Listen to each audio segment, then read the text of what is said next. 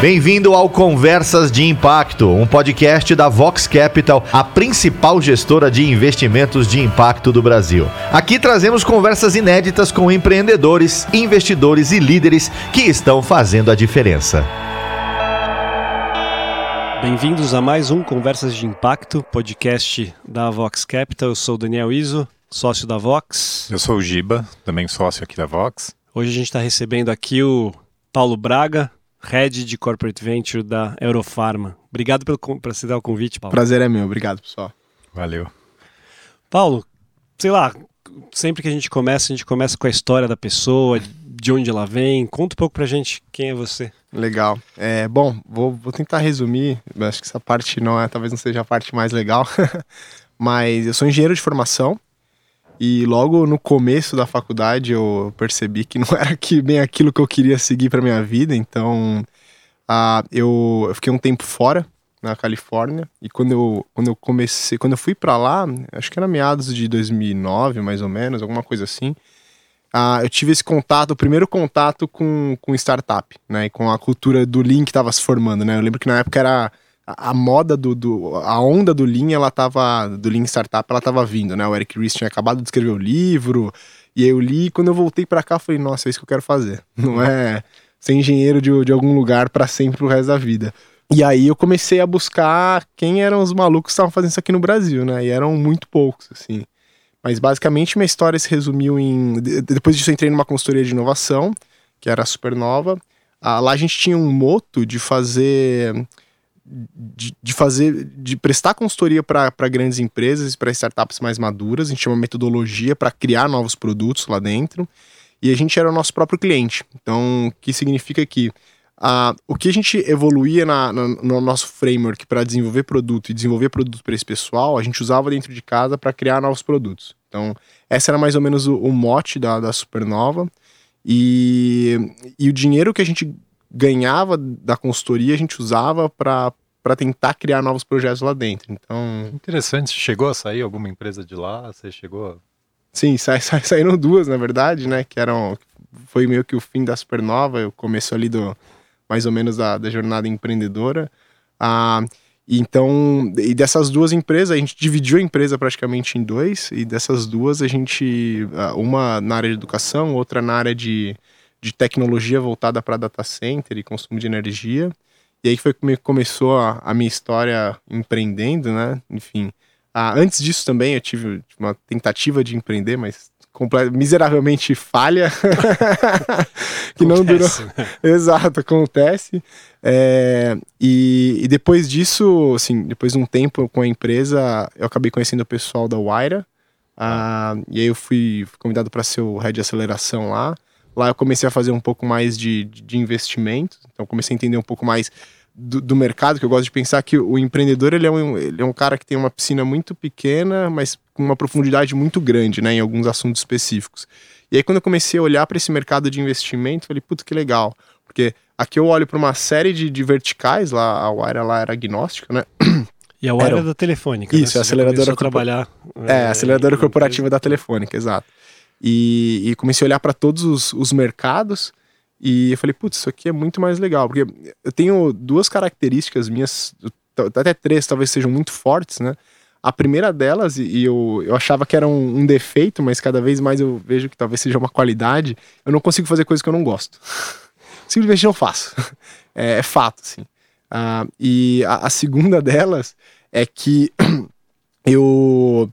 Uh, eu sou muito curioso por natureza, então sempre gosto de, de, talvez ser a pessoa que menos sabe de alguma coisa no lugar, como é aqui talvez sobre, sobre investimento de impacto e como é em muitos outros lugares, e eu gosto sempre de estar aprendendo. Então, isso, isso, é, isso é o que me mantém vivo e me mantém interessado em alguma coisa. Uma vez que eu aprendi alguma coisa e aquilo se torna repetitivo e mecânico, eu, eu não, é, não é muito mais a minha praia. E um último ponto é que eu sou muito movido a gerar impacto, não o impacto de vocês, mas digo gerar impacto de maneira geral. Então, quanto mais impacto eu vejo sendo refletido na ponta, isso é o que me dá prazer. E, empreendendo, você tem um impacto, acho que ser empreendedor é uhum. é impossível ter impacto. Só que, para mim, a satisfação pessoal, poder ter uma série de empresas que você ajuda e você vê elas crescer, claro que aquilo nem talvez 1% seja mérito teu, né? A maior parte é mérito do empreendedor, mas ver aquele impacto acontecendo de várias maneiras e permeando mais rápido é, é, o que me dá é o que me dá tesão e que me faz acordar todo dia para falar assim, putz, isso aqui tá valendo a pena. Então, você comentou dessa mudança de ser empreendedor para entrar para uma aceleradora, assim. O uhum. que, que o que, que, tem de vantagem? O que, que mudou? Teve algum vício que você teve que largar? Teve alguma coisa mais legal que aconteceu quando você virou acelerador de startups? O, o que, que muda nessa transição? Tá, legal. É, bom, a Wire é uma aceleradora corporativa, né? Você tem, geralmente, você tem as não corporativas, né, que nasceram do zero, que talvez sejam mais parecidas com o modelo de, de startup, e você tem as corporativas que, apesar de ser uma estrutura separada, elas elas ainda têm um pouco do corporate, né? Então você tem uma, uma parte uma parte toda toda focada no, no corporativismo, por mais separado que seja, que, que, foi uma coisa que eu tive que aprender e te falo que eu não aprendi até hoje, assim, eu tô, tô brigando para aprender essa parte. Eu nunca, nunca fui executivo, nunca sonhei em ser executivo de carreira, então ah, tem algumas skills ali, tem algumas coisas que você precisa mudar no, no longo prazo que, que não são tão, tão triviais. Mas aí você continuou a empresa, né? Sim. Não corporativo, mas uh, como é que foi, como é que foi essa entrada para a Eurofarma? O que, que é esse projeto Sim. que você está tocando lá dentro? Legal. É, bom, na Eurofarma, o que aconteceu foi que dentro da Wire eu comecei a ver, você começa a olhar todos os segmentos, né? E na época fintech já era, já era assim um segmento super bem estabelecido, não tão quanto hoje, mas já era, já, já tinha assim o, o lastro de que aquilo ia virar alguma coisa muito grande no futuro, né? E, e eu comecei a olhar para a saúde um pouco mais um pouco mais direto. E eu vi que era um mercado que. E essa é a minha tese até hoje, tá? É, eu acho que o, o que o mercado de. O, o, mercado financeiro era alguns anos atrás e o que o mercado de fintech era 5, 7 anos atrás, é um pouco o mercado de saúde hoje. Então. E, e eu acho que até o desafio é até menor, porque dentro do mercado financeiro você tinha praticamente quatro caras dominando 80% do varejo você tem ah, você tem uma regulamentação muito forte, né? Que hoje vem mudando, então hoje você começa a ver que o Brasil começa a virar referência. Né? Quem diria sete anos atrás que o Brasil ia virar referência em, em regulamentação dentro do mercado financeiro, em alguns casos. Então, e eu acho que o, mercado de saúde está exatamente onde o mercado financeiro estava sete anos atrás. Então, a regulamentação ainda é muito rígida, você ainda precisa de muito dinheiro, é um dinheiro que talvez não entenda tanto esse mercado de tecnologia, precisa de muita inovação tecnológica ainda em todas as verticais da cadeia da saúde, então não é um, não é um negócio trivial que só é um, um, de um único específico ponto, acho que é da cadeia inteira.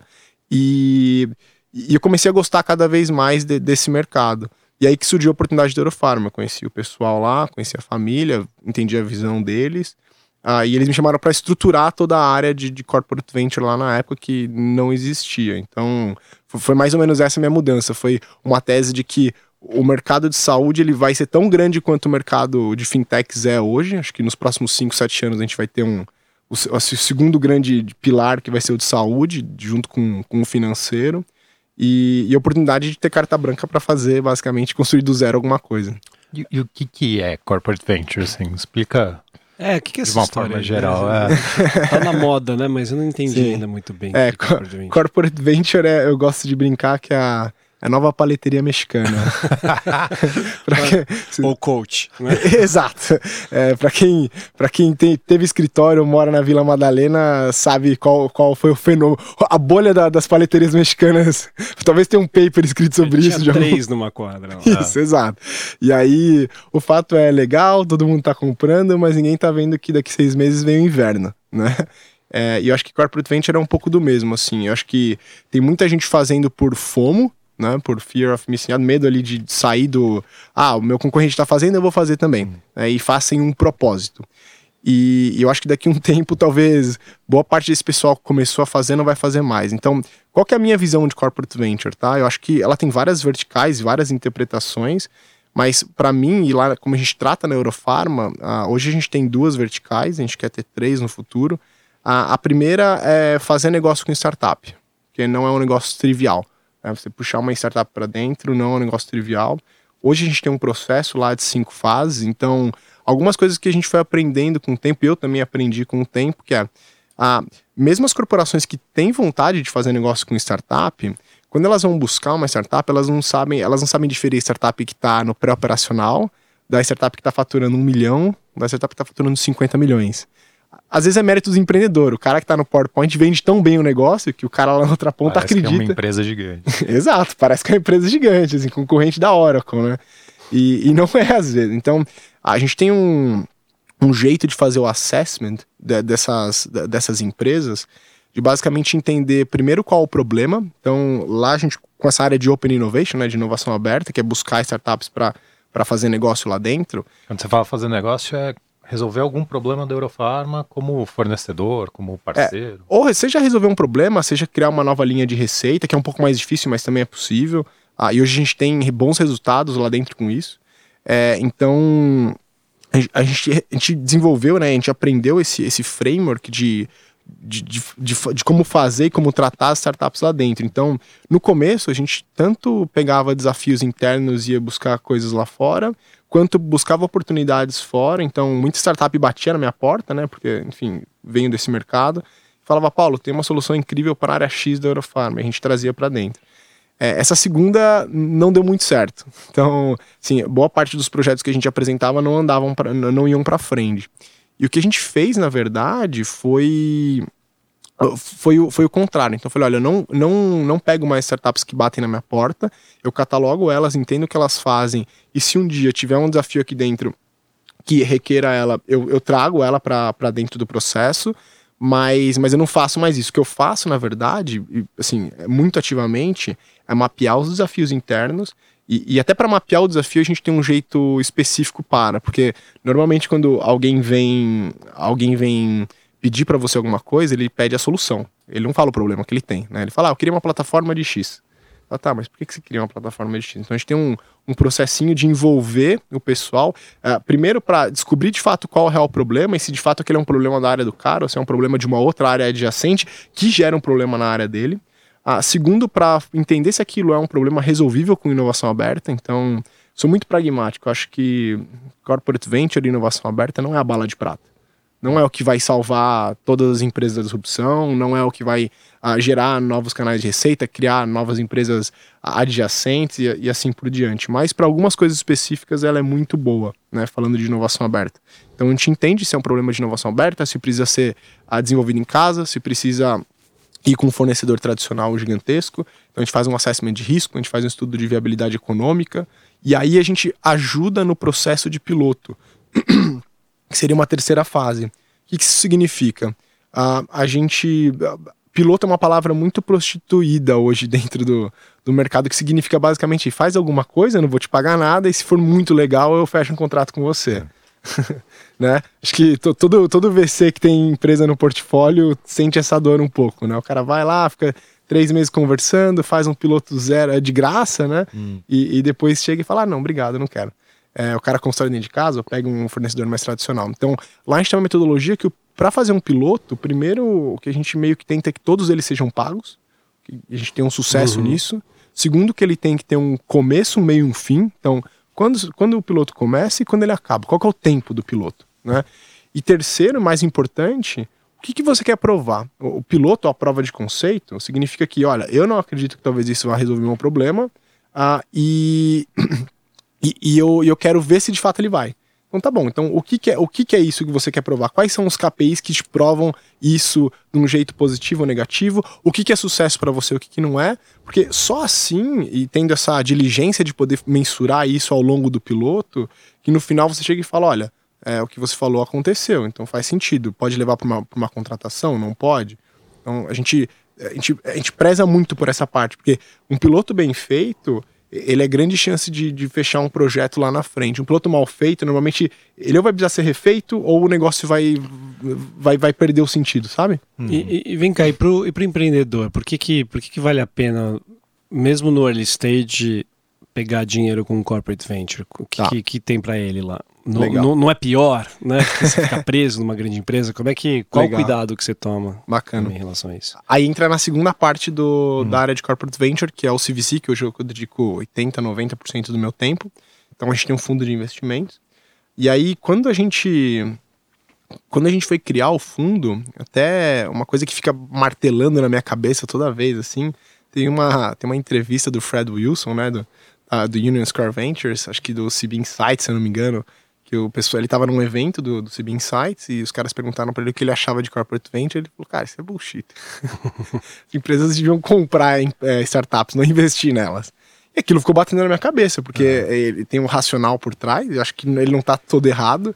É, então, quando a gente criou o fundo, ah, uma das, das vantagens que eu gosto de pensar do nosso fundo em relação, talvez, a outros modelos que existem, né, porque existem vários, é, primeiro que a gente é, é, é, um, é um FIP separado, a gente tem uma gestão separada, então uma gestora separada, a equipe que a gente traz é de mercado e a gente tem uma, uma certa flexibilidade para fazer os investimentos. A gente construiu a tese junto, né, hum. com toda todo, todo o corpo diretivo da Eurofarma, então a tese é muito clara, a gente sabe o que a gente quer investir, então a gente investe em empresas que de alguma maneira impactem toda a cadeia da saúde, então eu não invisto só em digital health, por exemplo, eu invisto desde lá do começo da parte industrial, porque no fim do dia a Aerofarma uhum. é uma uhum. indústria, né? então eu olho para a indústria 4.0, industrial IoT e tudo que gere ganho de eficiência operacional na ponta, cibersegurança, que é um assunto bem importante também. No Brasil, você tem muito pouco, essa é a verdade. E até coisas que entrem no meio da cadeia, então supply chain e logística, ah, e produtos para os stakeholders na ponta, seja o paciente, o médico, o hospital, a farmácia e assim por diante. Então, é, a, a, tese é essa, ela é muito clara, ah, e agora, como a gente analisa as empresas, como ela, elas passam para o processo, nosso term sheet, ele é todo padrão de mercado. Então, assim, a gente, o que a gente gosta de pensar é que eu quero ter um fundo que ele seja top primeiro quartil, então ele não deva nada para nenhum outro fundo em relação de retorno financeiro. Ah, quero que ele seja atrativamente uh, financeiro para outros LPs até no futuro, talvez. Ah, hoje a Eurofarm é a única cotista do fundo. E, e no longo prazo, é, a gente tem a, a, parte de alavancagem estratégica da companhia. Então, uhum. claro que a gente não garante que vá ter, mas toda vez que a gente leva uma, uma empresa para ser avaliada no comitê de investimentos, uma das partes, assim como vocês têm a parte de impacto, a gente tem a parte, a tese de, de fit estratégico. Uhum. Como que a Eurofarma consegue alavancar essa empresa no curto e médio prazo e como isso pode ser bom num futuro para a Eurofarma no médio e longo prazo. Então, toda vez que eu falo de fundo, eu estou falando de longo prazo, toda vez que eu falo de inovação aberta, eu estou falando de curto e médio prazo, vai resolver um problema agora. E daí para o empreendedor, uh, se ele tiver que escolher, ele escolhe entre um fundo de corporate venture e um fundo tradicional de venture capital, ou dá, dá para fazer em conjunto? É, com, como é que funciona a decisão para quem está tomando esse dinheiro? Legal. É, eu acho que não tem, não, não é uma decisão binária. Acho que não é 0 um. Na verdade, muito pelo contrário. É, uma das coisas que a gente gosta de pensar como, como fundo de CVC é que ter outros investidores de mercado com a gente, isso valida que o nosso term sheet ele é competitivo, que a nossa análise é boa, que a gente ajuda o empreendedor da maneira certa, que a gente não tem nenhuma amarra, né, que a gente se comporta de uma maneira como se o mercado visse a gente como um fundo tradicional, só que com essa parte estratégica de saúde, né, que não é tão trivial assim e a gente consiga ajudar o empreendedor em algumas fases da, da, da vida dele ali, nesse, nesse meio tempo. Então, a, a, gente gosta de fazer com investimentos. Assim, é o contrário, na verdade. Gente, hum. Dificilmente, talvez a gente faça investimentos sozinho. Né? A ideia é sempre co-investir com alguém, principalmente um fundo de mercado. E que, que estágio que você está procurando? Quanto que você está investindo? O que, que você já fez? Legal. O que, que vocês já fizeram de investimento? Ah, o fundo é relativamente... que já está público, claro. Sim, sim. o fundo é relativamente novo. Ah, a gente tem um investimento no portfólio. A gente começou a operar legalmente em julho, na é. CVM. É, então a gente tem uma empresa no portfólio, que é a Rock Content. E aí, talvez as pessoas que estão ouvindo agora devem pensar assim, tá, mas o que, que é um fundo de, de saúde investir numa empresa de marketing de conteúdo, né? E, na verdade, a gente tem uma tese de conteúdo em saúde online muito forte. Então... É, todo mundo procura no Google, você sempre acha que está com câncer, que está com alguma doença horrível. Na verdade, o Google é o primeiro médico, é. né? Você vai no Google, primeiro, se não consegue ter certeza, aí você liga pro médico. Né? Exatamente, assim, a jornada do paciente ela mudou, né? Então ele vai primeiro no Google, antes, antes de ir no familiar, ele primeiro vai no Google. É, não tem tanto conteúdo bom assim. Tinha uma época, um tempo atrás, o pessoal do Minha Vida fazia um conteúdo muito uhum. bom, mas era um conteúdo bem abrangente também. É impossível uhum. você abrangir todo, todo, todo o setor uh, de medicina, né? Todo, todo o campo da, da área médica pessoal do Einstein faz um conteúdo bom também, mas acaba sendo mais um conteúdo institucional. O que a gente acredita é que faltam conteúdos de qualidade para exatamente não acontecer isso, né? Você procurar no Google e ser ou você não tem nada, ou provavelmente vai morrer daqui a três meses porque você tem câncer. É principalmente quando você tem filho. Assim. Exato. tipo, ou é nada ou é meningite. Isso, cara. É quinto grau. Né? Exato. E a gente entende que isso, isso na cadeia da saúde pode posto de uma maneira errada, pode gerar um problema sério, porque você vai levar, pô, às vezes teu filho não tá com meningite, ele tá só com uma febre, e você leva ele pro pronto-socorro, porque, ó, você não é maluco de não levar, né? É, então, é, a gente tem uma tese muito forte de conteúdo em, de, em saúde, a, a Rock tem interesse em entrar nesse mercado, hum. e, e eles também estão numa fase de internacionalização agora, então a gente consegue ajudar muito eles assim, eles a, gente tem hoje praticamente presença na América Latina inteira, ainda mais nos principais países, né? Então, aqui da, do Cone Sul, Chile, Colômbia, Uruguai, assim por diante. É, Argentina também. Ah, e, então, foi, foi um match muito fácil, assim. É, agora, voltando à pergunta do, do Daniel sobre ticket, a gente investe seed série A, ah, majoritariamente. Então, a gente faz tickets de 500 mil a 4 milhões e meio mas, por exemplo, uh, iniciais, né? Depois a gente tem reserva uma boa parte disso é para follow-on, na verdade, para apostar nas empresas que a gente tem no portfólio. E uh, a gente faz tickets um pouco maiores, da, o da própria Rock foi um pouco maior, e aí entra um pouco da tese do co-investimento. Né? Então, a gente pode compor essa rodada, ser minoritário, ser um follower no, no dia, não tem problema nenhum. Bem legal esse case da Rock mostra exatamente o exemplo de como um, né, um corporate venture pode adicionar valor para uma startup. Né? Agora, assim, olhando um pouquinho mais, caminhando aqui para o final do, do episódio, para onde você acha que esse mercado de corporate venture está indo no Brasil? O que, que você tá, o que, que você imagina que, que é o futuro disso? Tá. É, eu gosto de pensar que, bom, como eu falei, eu tenho muito medo, porque você tem muita liquidez no mercado hoje, uhum. né, até no Brasil, inclusive, então ah, isso pode levar a um problema maior no futuro. Eu, eu acho que no Brasil, eu tendo a achar que não, tá? Eu acho que, pelo que eu falo com os VCs, uh, ah, eles são mais pé no chão. Eu também sou um cara mais pé no chão, então a gente não, a gente não faz valuations estratosféricos, a gente sempre gosta de estar tá atrelado a, a um nível de realidade ali, até porque por mais que o mercado esteja líquido hoje, a gente não sabe se ele vai estar líquido amanhã, né? No dia é Brasil, a gente não está nos Estados Unidos, onde a liquidez ela é meio que contínua. E o medo que eu tenho de corporate venture é que eles comecem a fazer deals mais irracionais por montar, às vezes, estruturas com pessoas que não são do mercado.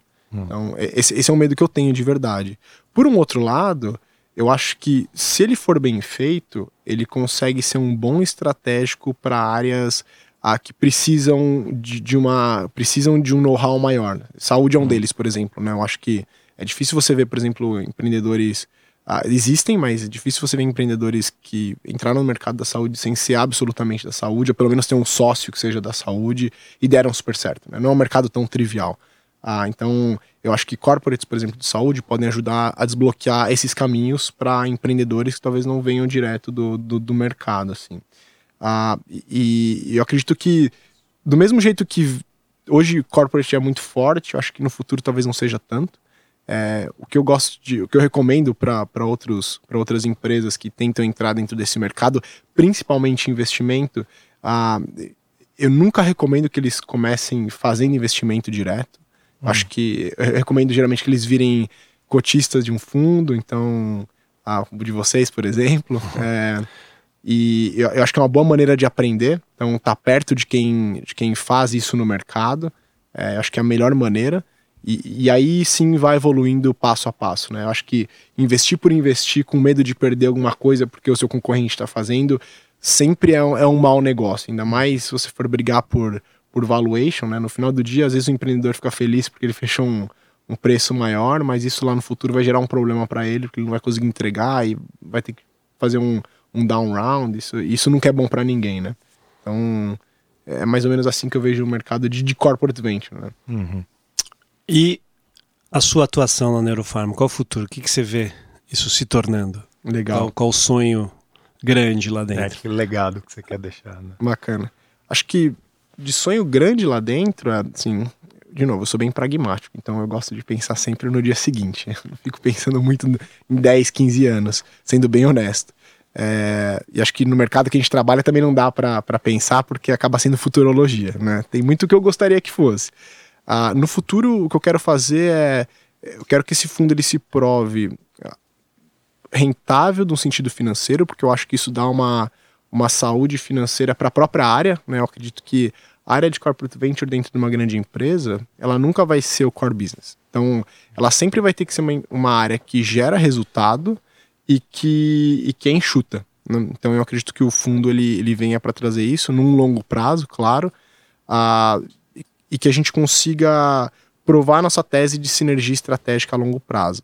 E aí, no futuro, eu espero que a gente consiga montar cada vez fundos maiores com outros players da cadeia. Então, com um track record, né? Então, essa foi uma decisão estratégica até agora, quando a gente começou a montar, a gente falou, putz, chamamos outros players de mercado, não chamamos, como que a gente faz?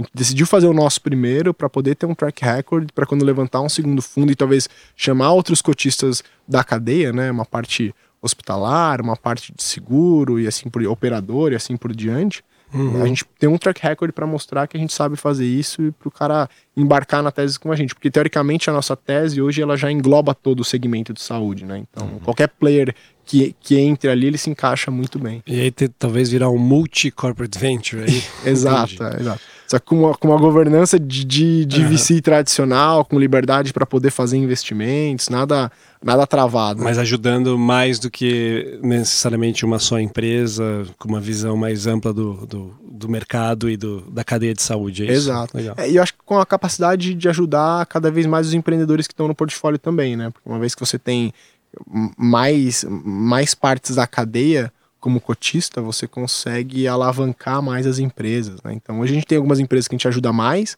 tem outras que a gente ajuda menos pelo know-how, na parte estratégica, eu quero dizer. É, dando uma perspectiva do lado nosso, assim, principalmente em saúde, é muito uhum. importante ter alguém que conheça o porque é, é, muito técnico em alguns casos, né? Então, uhum. às vezes a gente recebe uh, empresas lá que estão criando uma solução que a gente acha que é legal, mas a gente não ah. tem a menor ideia se faz sentido, se não faz, se tem tração, se não tem, se já existe, se não existe. Então, para para a saúde, a gente vê claramente um valor de ter empresas que estão olhando junto para validar a solução que a gente está investindo. É mesmo interessante que dentro do que o Paulo está falando, mesmo dentro de saúde tem vários universos, Sim. né? Pode ser farmacêutico, pode ser hospital, pode ser equipamento, então é importante esse conhecimento técnico. E aí, a longo prazo, assim, na né, terceira fase, é que sugere cada vez mais gente querendo empreender em saúde, porque oportunidade não falta. Eu acho que, na verdade, muito pelo contrário, a gente tem muito desafio, muito, muito problema na saúde para ser resolvido. Não vão ser resolvidos a curto prazo.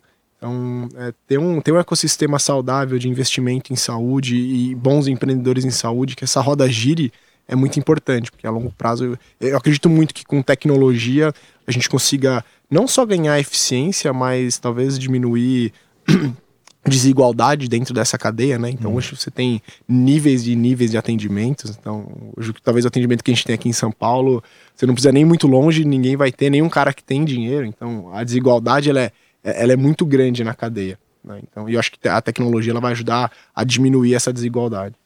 Legal. Tem duas perguntas que a gente tem feito para todo mundo para encerrar.